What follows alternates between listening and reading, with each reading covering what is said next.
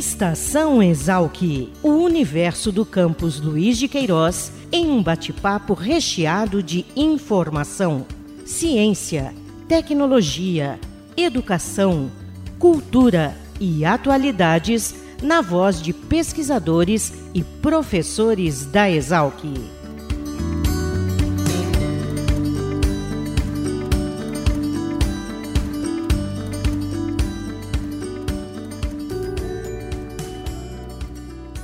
Começa mais uma edição do Estação Exalc, o podcast da Divisão de Comunicação da Escola Superior de Agricultura Luiz de Queiroz, a Exalc, aqui no campus da USP em Piracicaba. E para o nosso bate-papo de hoje, eu recebo o pesquisador Eduardo Alexandrino, que é do Instituto Nacional da Mata Atlântica e colaborador do Laboratório de Ecologia, Manejo e Conservação da Fauna Silvestre, o LEMAC, aqui do Departamento de Ciências Florestais da Exalc, e o biólogo Alex Augusto de Abreu Bovo, mestre e doutorando em recursos florestais aqui também pelo LEMAC. Na nossa conversa, vamos falar sobre um livro, uma obra maravilhosa que retrata as espécies de aves presentes no Campus Luiz de Queiroz, um trabalho de mais de 20 anos de pesquisa. Quero começar então agradecendo Alex, Eduardo, obrigado por aceitarem o nosso convite para participar aqui do Estação Exalc. Muitíssimo obrigado, Fabiano. Bom dia, bom dia, Alex, também. É, depois de tanto tempo tentando fazer esse livro, finalmente está aí e é um prazer poder conceder essa, essa entrevista para vocês. Bom dia, Eduardo, Fabiano, todos que estão assistindo. Como o Eduardo disse, a gente que agradece. Espero que essa é uma oportunidade interessante para compartilhar um pouco dessa história. Legal. Deixa só para começar. Apresentei vocês de forma correta, esqueci alguma coisa, é isso aí mesmo? Tranquilo. Então vamos lá. Eduardo, começa contando para a gente um pouquinho sobre a maratona dessa, da história desse livro. É legal que já na, na, né, nas tuas primeiras considerações você falou aí de finalmente, né? Esse livro nasceu. Né? Isso aí, esse finalmente, na verdade, ele é carregado de emoção porque tem uma história grande por trás desse projeto, né? Conta um pouquinho do histórico para a gente, como é que nasceu a ideia, né? E desde quando vocês vêm pensando e trabalhando no projeto desse livro? Esse livro, então, Fabiano, é, para vocês entenderem bem a tudo o que aconteceu, acho que vale a pena falar um pouquinho do histórico, né? E esse livro começou primeiro com o Gustavo Bettini, em 1996. Ele era aluno da, da Engenharia Florestal, é, e na época ele teve uma ideia de fazer um, um, uma compilação das aves que existiam ali na área mais urbanizada do campus. É, isso era, compunha a monografia de conclusão de curso dele, e ele tinha a ideia de fazer essa lista e mostrar para para a população de Piracicaba, fazer um material, né? E não foi adiante, não foi adiante porque na época ele, ele não tinha, não, não conseguiu o, todo o apoio necessário. Só que essa sementinha que ele plantou em 96, né, 96 lá para 97, é, ela foi resgatada mais recentemente, mas antes tem que falar sobre todo o percurso, né? Eu, eu entrei na Exalc em 2002, eu fui da primeira turma de biologia da, da Exalc, e fui estagiário do Gustavo e, e do Júlio César, que também é coautor aí do livro. O Júlio César era, era da engenharia florestal.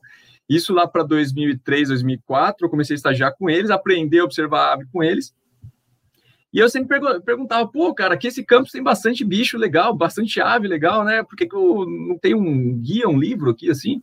Não, não tem, já tentei fazer em 96, mas não fui adiante. Enfim, isso lá para 2004, 2005, por aí, ainda ficava com essa coisa na cabeça. Outros alunos entraram, como o caso do Alex, que está aí, é um dos autores, e, e essa, essa vontade de fazer um livro, né, mostrar para a população de Piracicaba o que tinha dentro, o que tem ainda dentro da Exalc, em termos de biodiversidade de aves, sempre ficou. A gente tentou depois, né? O Gustavo já tinha formado, o Júlio já tinha formado, o Júlio ainda fez mestrado, saiu da Exalc, o Gustavo hoje deve estar morando em outro país, acho que está no Canadá, se não me engano. É, ainda é ornitólogo. E, e aí a gente tentou resgatar de novo. Eu lembro que o Alex me cobrava, ele foi meu estagiário, Alex. Aí eu lembro que ele falava: pô, cadê a, o livro das aves da Exalc? Não vai sair? Enfim, tentamos de novo, eu e o Alex, correr com isso lá para 2012, 2013. Aí é, até conseguimos a, a, chamar a atenção da USP, tinha até sido aprovado uma verba na época, ou melhor, sinalizado, não tinha sido aprovado de fato. É, tentamos, quase foi adiante, aí parece que veio uma crise financeira naquela época e não, não, não foi adiante de novo.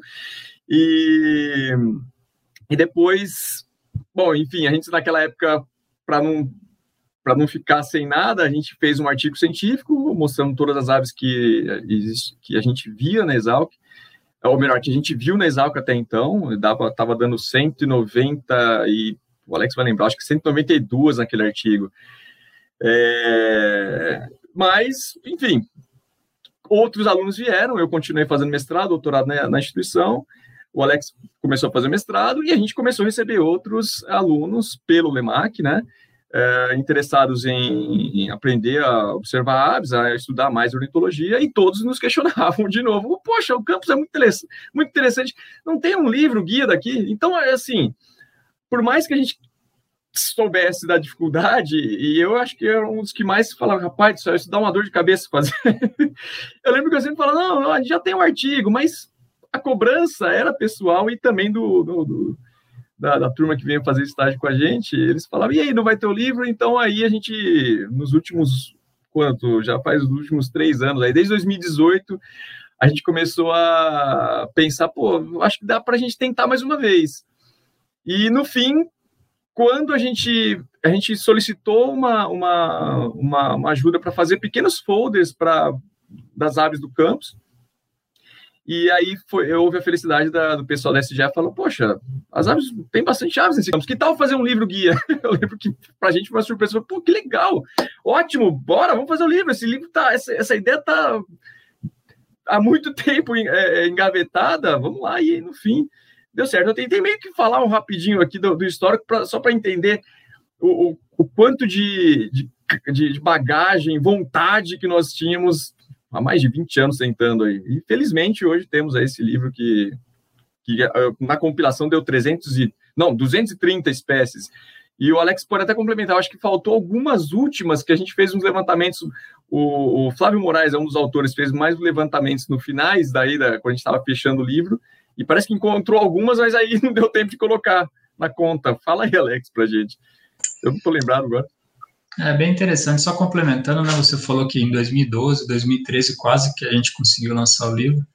E a maioria dos textos que a gente usou, a gente fez naquela época, né? Então ficou todo esse tempo, todo esse material pronto, mas a gente não tinha a verba necessária e felizmente saiu agora. E isso que você falou, né, de o artigo de 2013 tem 192 espécies, de lá para cá a gente continuou registrando novas espécies, a gente fez algum, algumas pesquisas encontramos alguns registros que a gente não estava considerando, e até no, no texto de, de introdução do, do, livro a gente fala sobre algumas espécies que foram encontradas pouco antes do, do fechamento do livro. E eu lembro que a gente estava para mandar o livro para a editora já, né, os textos para eles fazerem, e duas espécies novas foram registradas. E de lá para cá, se eu não me engano, o Flávio registrou mais uma ou duas, que ele tem ido na Exalc de vez em quando para fazer algumas observações. Acho que isso dá para deixar bem claro, né, como que embora a gente tenha todo esse conhecimento, 20 anos acumulado, ao longo dos próximos anos, possivelmente outras espécies novas vão aparecer ainda. Muito legal. Agora, fala para mim quantos autores estão envolvidos diretamente nessa obra? É, Fabiano, essa, essa pergunta é, é interessante, porque como eu disse, né, o Gustavo ele começou sozinho, ele e o orientador dele era o Luciano Verdade. É, e com o decorrer das tentativas, né, de fazer o livro, mais pessoas é, vieram nos ajudar ao longo do tempo. Hoje, é, nós estamos com 10 autores, se eu não me engano. É isso, né, Alex? Eu não lembro, é, são 10. E foi difícil a gente conseguir colocar, é, assim, incluir como autor todos, é, todos que nos ajudaram de alguma forma durante todos esses 20 anos. Porque, é, bom, para a gente conseguir fazer essa obra, a gente precisava de empenho de muitas pessoas. E os 10 que estão ali é, empenharam-se a ponto de fazer a coisa ir para frente. Em algum momento dessa história toda. Mas é, a gente agradece várias outras pessoas que nos ajudaram de algum ponto, de alguma forma, nessa né, essa, essa compilação desse livro. É, inclusive, muitos estagiários que o Lemac recebeu, que, que fizeram pequenas contribuições com, mantendo a listagem das aves da Exalc atualizadas e trazendo aves diferentes que, que, a gente fazia isso, né? Colocava os alunos em campo, ainda coloca os alunos em campo para eles aprenderem aos poucos as aves que tem e sempre registrando as aves, né? Com foto, com gravação, e algumas vezes eles traziam, olha, Eduardo, olha, Alex, a gente tem uma. Que ave é essa aqui? A gente falou, gente, essa aqui é nova para o campus, nunca foi vista. Então, se a gente pudesse, eu acho que esse livro ia ter uns quase 30 autores, mais até, mas é, é toda a parte da obra não teria como. Então, aí nós concentramos em quem fez a coisa ir para frente, e temos aí esses 10. Legal. Agora fala um pouquinho para a gente sobre essa questão da ornitologia e como é que isso apareceu na vida de vocês. Como é que se, esse interesse né, despertou? Como é que se despertou esse interesse no coração do Eduardo, do Alex? Né? Como é que começa essa história de vocês com a ornitologia? Bom, de minha parte, acho que eu sempre gostei muito de animais e plantas, né? O meu pai tem um sítio, eu sempre ia com ele para o sítio, então sempre gostei de bicho. E meu pai criava algum, ele cria alguns bichos em casa também, algumas aves exóticas. Então eu sempre gostei muito de, de, de animal de uma forma geral e de aves, né? Logo que eu entrei na Exalc, o Eduardo estava coletando dados para o mestrado dele, ele precisava do estagiário. Então eu lembro que na época eu ia, começava a contar os pardais, né? Não era um trabalho tão empolgante, mas era o que eu conseguia contribuir.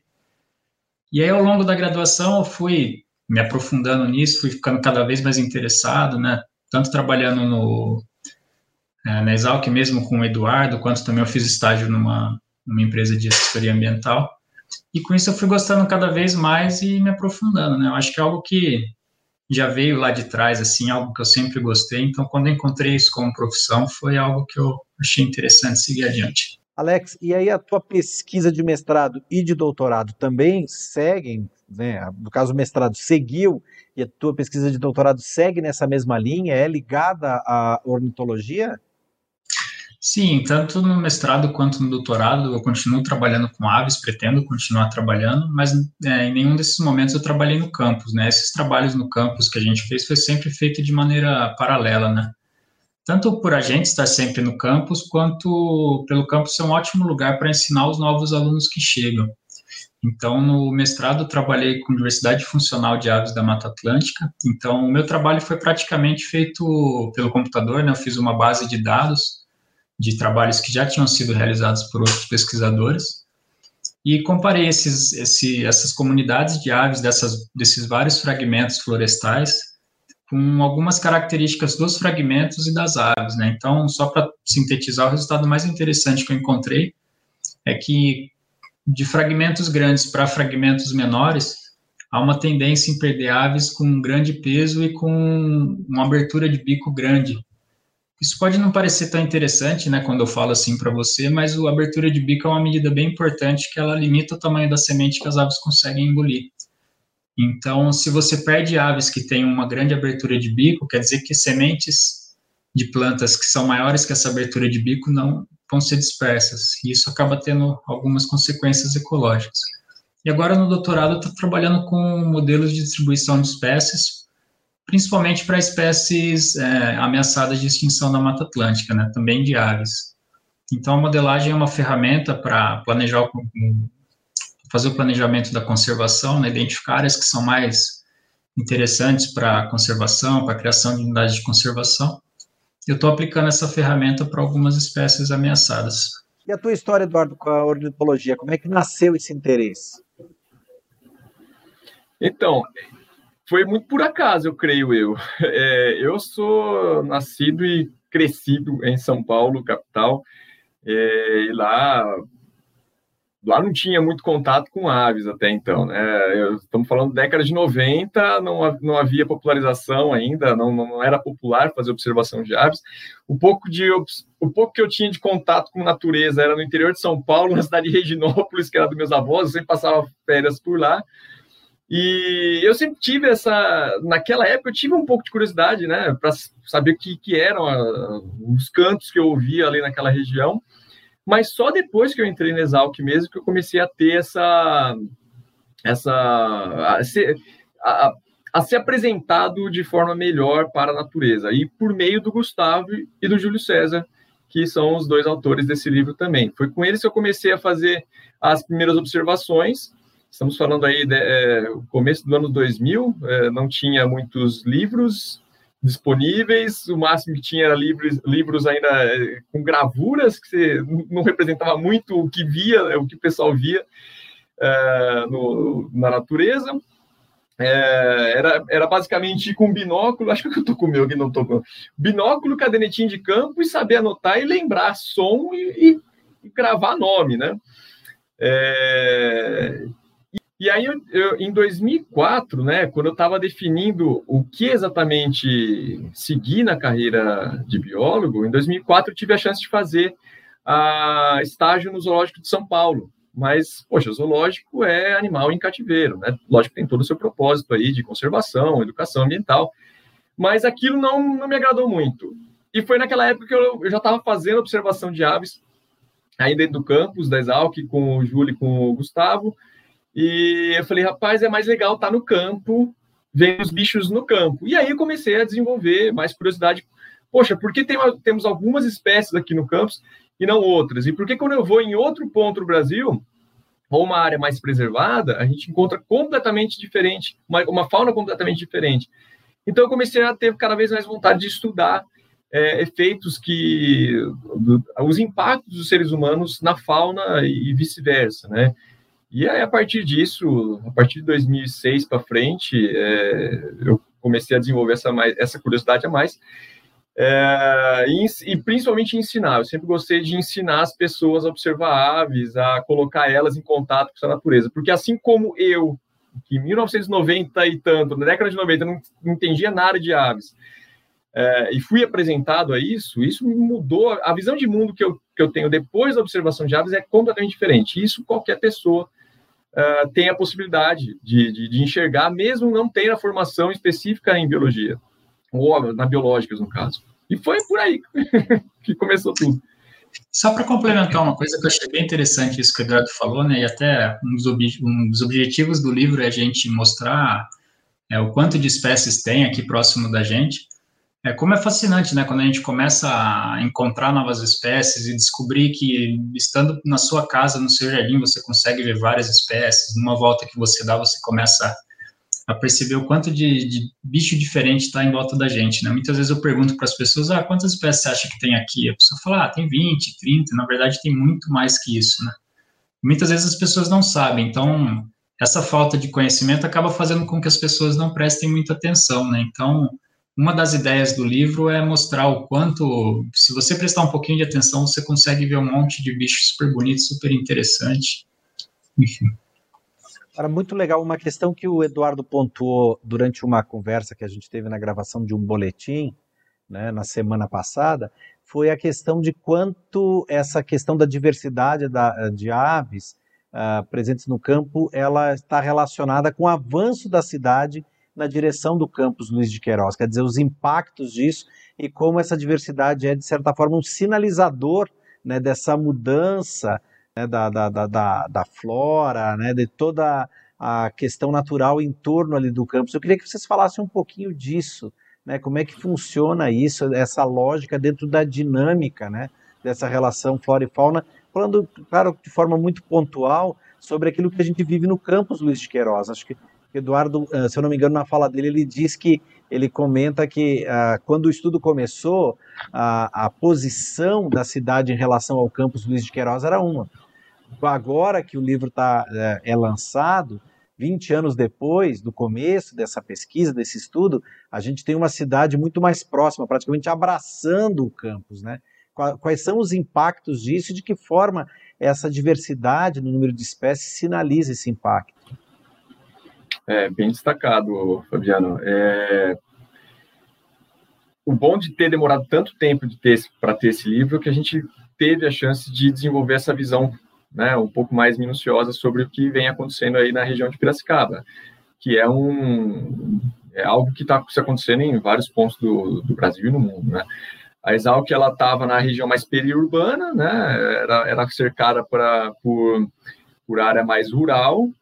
E de 2000, eu vou destacar 2000 para frente, cada vez mais você tem aí, né, a urbanização englobando o campus. Então, é, é bem provável que o campus ele vá se tornar uma ilha, né? Eu digo ilha de agroecossistema, porque o campus ele vai, dificilmente vai deixar de perder, né? Vai, vai, vai mudar aquelas partes ali da, da, dos campos experimentais, porque os alunos dependem disso, né? É, e temos aí as reservas da USP dentro do campus que também é, preservam a, a, a parte florestal que existe. Então, assim, toda essa. O campus ele vai, vai ser um, um, ambiente completamente diferente do que vai estar no entorno. E a avifauna é esperada que vá responder a essa pressão né, de, de urbanização que vai ter no entorno. O que a gente visualizou ao longo de todo esse tempo tentando fazer o livro foi que algumas espécies que o Gustavo via há muito tempo atrás, de forma mais comum, elas já não são tão vistas né, recentemente de forma muito comum. Né? É, e algumas espécies que o Gustavo não via, hoje a gente começa a ver, porque você tem, né, por causa de toda essa antropização, né, alteração na paisagem, você tem a substituição das espécies. Então, é, a gente, quando fez o livro, falou: ah, bom, acho que vem um bom momento, né, colocar tudo isso numa obra, destacar que nós vimos 230 espécies desde a época do Gustavo até agora. É, e a gente até coloca no livro que, olha, muitas espécies que estão no livro, talvez você não encontre, porque a paisagem está alterando. Mas se você encontrar, vai ser muito útil para a gente manter né, a lista de espécies do campo sempre atualizada e perceber até quando, até em que momento algumas espécies vão sumir em que, e, e se elas vão se adequar. Isso é outro ponto também interessante. Tanto é que um dos últimos trabalhos que eu fiz enquanto eu estava como pós-doc na Exalc foi destacando a Siriema da Exalc. Até saiu na mídia, até é... A Siriema é uma, uma, um bicho de uma área rural. E, de repente, agora, depois de uns últimos anos aí para frente, a gente começou a ver ela ocorrendo mais área urbana, é, mais, mais ali perto do, do, do, do, do gramadão, né? ou seja, mais a área urbanizada do campus. Algo está acontecendo com essa população e a gente percebeu, opa, piscou aqui. Então, algo está acontecendo com essa população é, e ela tem demonstrado uma certa adaptação, né? Essa, essa pressão, porque ela, uma, ela é uma ave terrestre, ela não vai ter para onde ir, ela não vai viver dentro da cidade, então ela está lá dentro, né? Do campus. Enfim, é, isso eu acho que a gente destaca bem no livro, é, na, na, na introdução, e gostaríamos que a população de quem estiver andando na Exalc, é, a população piracicabana, né, preste mais atenção a esse ambiente e as aves vão ser lá o testemunho do que está acontecendo nesse local. E a partir disso, espero que as pessoas mudem um pouco a, a, o comportamento, preservem mais, tenham mais a, a vontade de, de fazer é, ambientes urbanos mais arborizados, que ajuda né, na, na avifauna também, a manter a avifauna. Enfim, é por aí.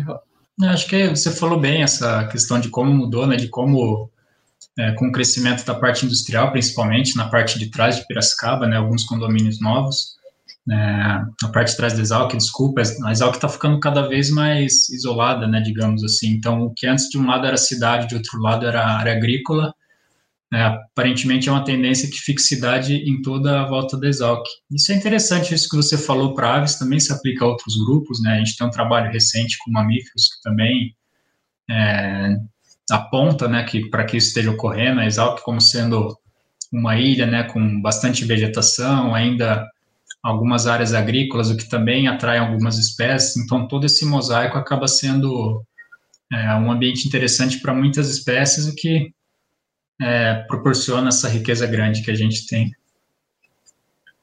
Legal, pessoal. Agora, a gente encerrar, vamos falar do lançamento desse livro, né? Tão esperado, tão sonhado, tão desejado, né? que acontece agora, dia 25 de fevereiro, não é isso? A partir das nove da manhã, com transmissão ao vivo pelo canal do curso de Engenharia Florestal no YouTube. Fala um pouquinho mais sobre o que, que o pessoal que se interessar vai poder acompanhar nessa transmissão e também como é que essa obra vai estar disponível.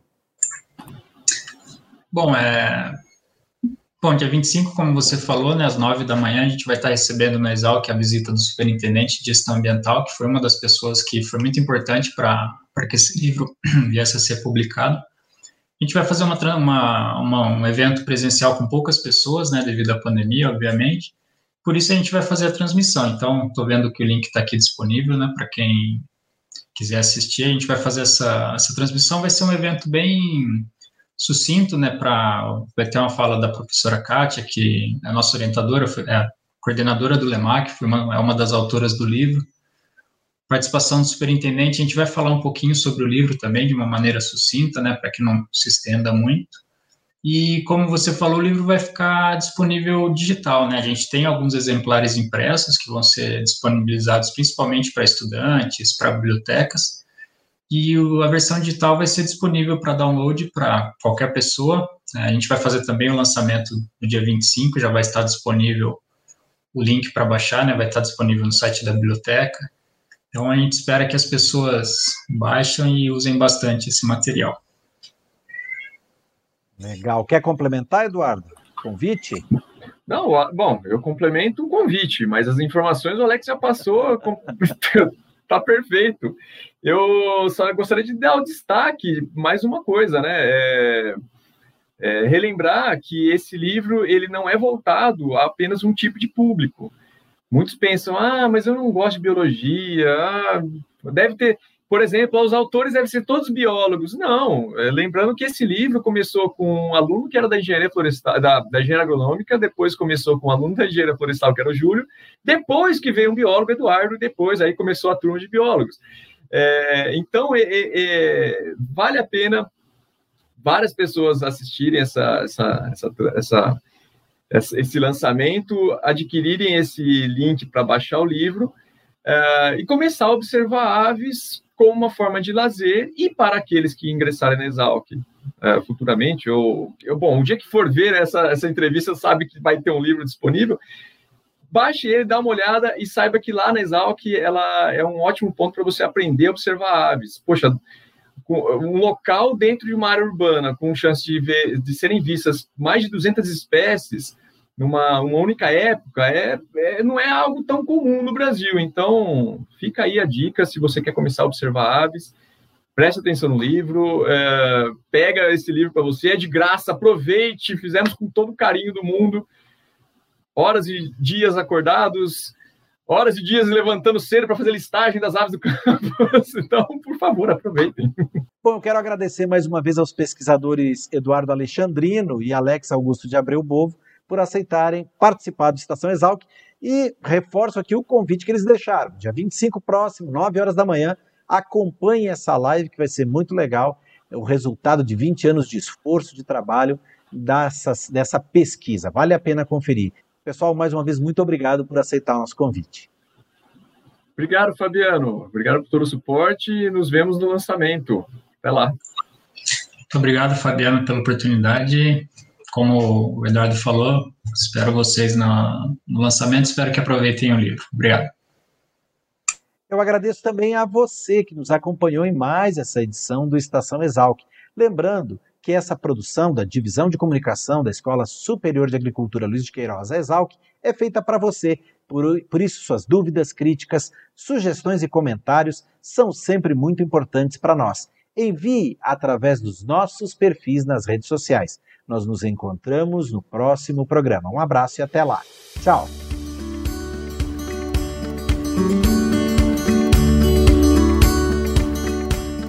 Estação Exalc, o podcast da Escola Superior de Agricultura Luiz de Queiroz. Uma produção da Divisão de Comunicação da Exalc. Acompanhe nossa programação pelo site exalc.com www.usp.br.